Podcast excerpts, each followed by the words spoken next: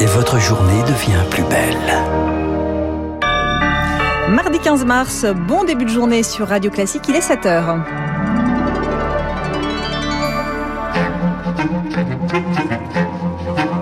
La matinale de Radio Classique avec Aurélie Blonde. Les titres de l'actualité de forte explosion entendus ce matin dans le centre de Kiev en Ukraine. Les combats se poursuivent alors que les pourparlers doivent reprendre aujourd'hui. Les deux camps évoquent des progrès. La guerre en Ukraine au cœur de la première grande soirée électorale hier soir sur TF1. Huit candidats, mais pas de débat et un premier grand oral pour Emmanuel Macron, vous l'entendrez. Et puis une jonquille contre le cancer. La campagne d'appel aux dons de l'Institut Curie démarre aujourd'hui. Objectif collecter 1 million d'euros. Les adolescents et les jeunes adultes sont au cœur de cette 18e édition. Radio classique. Lucille Bréau pour le journal Lucille au 20e jour de guerre, les civils toujours piégés dans les grandes villes d'Ukraine. Trois fortes explosions ont été entendues ce matin dans le centre de Kiev sans qu'on en connaisse la cause. À ce stade, la capitale dont l'armée russe n'exclut pas de prendre le contrôle total, idem pour Kharkiv, Odessa ou encore Mariupol, les autres grandes villes du pays. Les frappes continuent alors que des pourparlers doivent reprendre ce mardi. Pour la première fois, les deux camps évoquent pourtant des progrès. Un changement de ton qui s'explique par les difficultés de l'armée russe sur le terrain, selon Julien Théron, chercheur à Sciences Po, spécialiste des conflits. La situation sur le terrain a poussé apparemment l'équipe russe à être beaucoup plus à l'écoute des revendications euh, ukrainiennes, hein, puisque Kiev indique que l'équipe de négociation russe commence à écouter leurs revendications. Alors, on est très loin encore, hein, bien sûr, d'un accord, hein, puisque les positions restent diamétralement opposées. Mais enfin, déjà, la Russie qui disait qu'elle n'accepterait pas de négocier en fait, hein, c'est-à-dire qu'elle n'accepterait aucun consensus, qu'il fallait juste obéir à ses volontés, et eh bien euh, commence à écouter euh, les volontés des Ukrainiens, qui sont en tout premier lieu un cessez-le-feu et le retrait des forces russes euh, du territoire ukrainien. Un propos recueilli par Lauriane Tout-le-Monde, la Russie, où les téléspectateurs du principal journal télévisé du soir ont assisté à une scène rarissime hier. Une femme a fait irruption sur le plateau, brandissant une pancarte contre la guerre en Ukraine. On pouvait y lire non à la guerre, on vous ment ici. Il s'agit d'une salariée de la première chaîne. L'utilisation du mot guerre pour décrire l'offensive russe est passible de poursuites dans le pays. La guerre en Ukraine au cœur de la première grande soirée électorale hier soir sur TF1. 8 des 12 candidats à la présidentielle ont croisé le fer à distance les uns après les autres. Relations avec Vladimir Poutine, place de l'Europe, énergie, carburant, tous ont égrené leurs propositions pour faire face à la crise actuelle.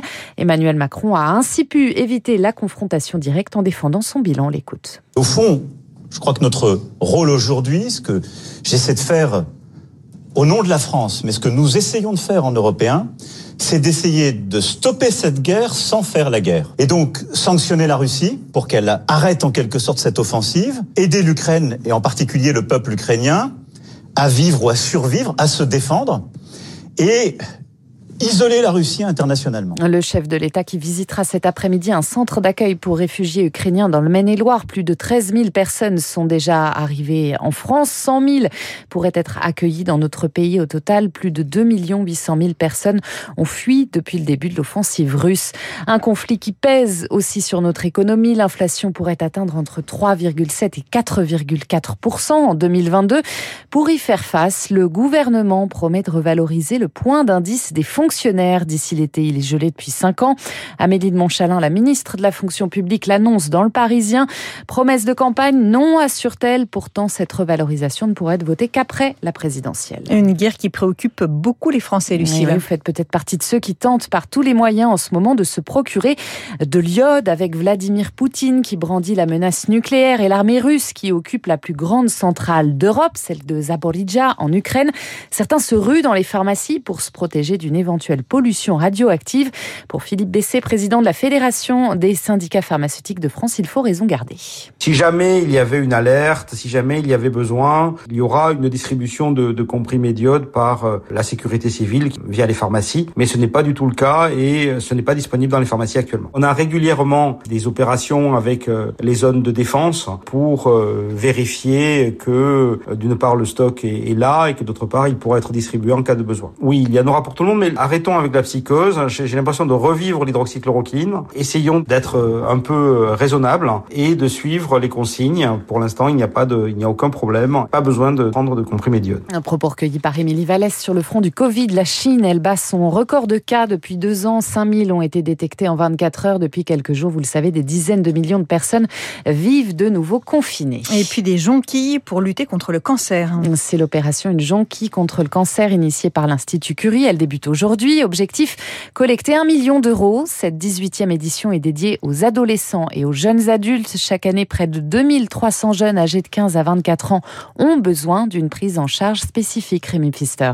Ici, c'est une hydratation. Elle passe dans la pompe. À 19 ans, Walid sait parfaitement comment fonctionne une pompe à perfusion. Atteint d'une tumeur au cerveau, il suit depuis 4 mois des cures de chimiothérapie dans cette unité dédiée aux adolescents. Je fais faire euh, 3 semaines euh, de radiothérapie et ensuite euh, c'est fini. Dans 3 semaines, Walid recommencera sa vie d'avant, une vie qu'il n'a jamais totalement coupée grâce aux réseaux sociaux et aux autres jeunes présents dans le service. Je parle avec eux euh, un peu tous les jours pour être fort. Je pouvais euh, suivre mes cours euh, depuis euh, l'hôpital.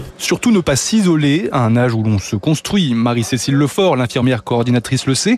Psychologiquement, ce sont les premières semaines les plus dures. Et donc, doit être la mise en confiance au début, parce que c'est des traitements très lourds, très longs. Vous allez avoir des jeunes qui, au bout de 3-4 mois, disent Ben non, c'est fini là. J'arrête tout. Et notre but, c'est qu'ils aillent au bout. Le plus gros outil de mon travail, c'est un numéro de téléphone portable où ils peuvent à tout moment téléphoner ou envoyer des SMS pour euh, répondre à toutes leurs questions. L'unité travaille avec des psychologues et des associations. L'animatrice Sandra Kay fait tout pour créer des liens entre les jeunes. Faire des parties de cartes, des parties de console, on va faire des ateliers cuisine. C'est aussi permettre les relations avec euh, les copains d'école, de continuer à avoir des activités de leur âge. 90% des jeunes adultes guérissent de leur cancer, mais Sandra Kay le sait, certains patients passent en soins palliatifs et là encore, toute l'équipe les accompagne jusqu'au bout. Le reportage de Rémi Pfister. Enfin, le parc des Sources à Vichy, l'ancienne colonie pénitentiaire de Belle-Île-en-Mer, le théâtre à l'italienne de Guéret dans la Creuse. On connaît les 18 sites sélectionnés pour l'édition 2022 du Loto du patrimoine. L'année dernière, plus de 28 millions d'euros ont été collectés pour sauvegarder des sites en péril. Merci Lucille Bréau. Prochain journal à 7h30 avec Charles Bonner. Dans un instant, l'essentiel de l'économie. L'édito de François Vidal, la résurgence du Covid en Chine, nouvelle menace pour la croissance mondiale. Et puis cette question, comment maîtriser nos finances publiques dans un contexte d'inflation galopante? Question que je pose à Agnès Verdier-Molinier, la directrice de l'IFRAP.